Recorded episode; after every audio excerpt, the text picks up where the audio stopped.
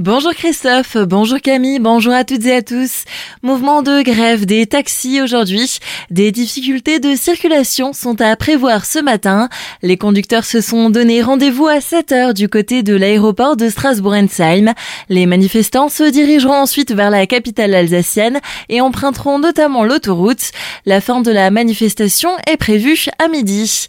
Dans l'affaire Stockamine, le Conseil d'État autorise les travaux de confinement des déchets. Nouveau retournement de situation vendredi dernier avec cette annulation de la décision du tribunal administratif de Strasbourg. Ce dernier avait suspendu en référé l'arrêté préfectoral autorisant le confinement des déchets sur le site de Stockamine à Wittelsheim. Une décision jugée irresponsable selon les opposants. Une autre procédure est encore en cours pour éviter l'enfouissement de ces 42 000 tonnes de produits dangereux intentés par l'association Alsace Nature. Donner un coup de l'habitat. Voilà l'objectif de l'opération programmée d'amélioration de l'habitat renouvellement urbain signée vendredi dernier par la communauté de communes de Célestat en présence de ses partenaires. Avec cette opération, les propriétaires occupants ou bailleurs possédant un bien dans le centre-ville de Célestat et souhaitant réaliser des travaux d'amélioration de leur logement vont pouvoir bénéficier d'aides financières publiques.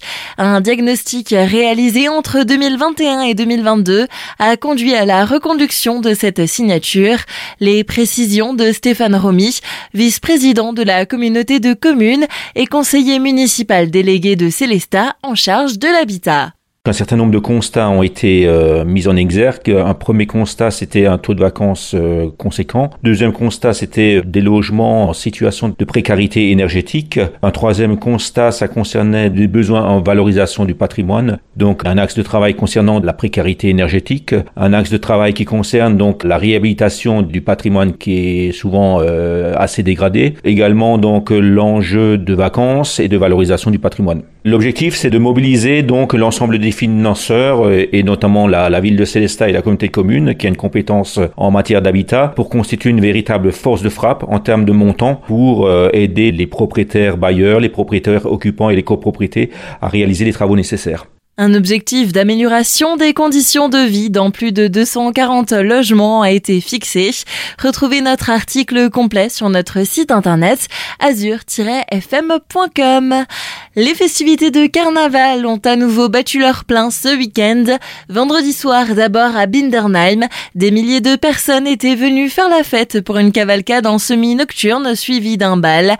À Célestat aussi, le public était très nombreux samedi soir avec une participation en hausse pour la parade nocturne et une première réussie pour le caveau des Machores, un bar éphémère qui a vu le jour au caveau Sainte-Barbe et encore rebelote le dimanche pour la grande cavalcade.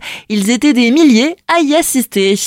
À Haguenau, vous avez encore jusqu'au 29 février pour participer à la quatrième édition du budget participatif. Ce dispositif mis en place par la ville permet aux citoyens de proposer un projet et à tous les habitants d'y être associés grâce à leur vote.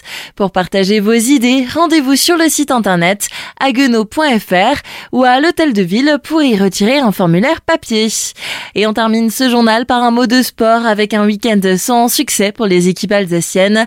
En football, le Racing Club de Strasbourg s'est incliné hier après-midi à domicile sur la pelouse du stade de la Méno. C'était face à Lorient sur un score final de 1 à 3. Même résultat en handball pour les Célestadiens du SAHB. Les Violets ont été défaits vendredi soir à domicile 28 à 31 par Cherbourg.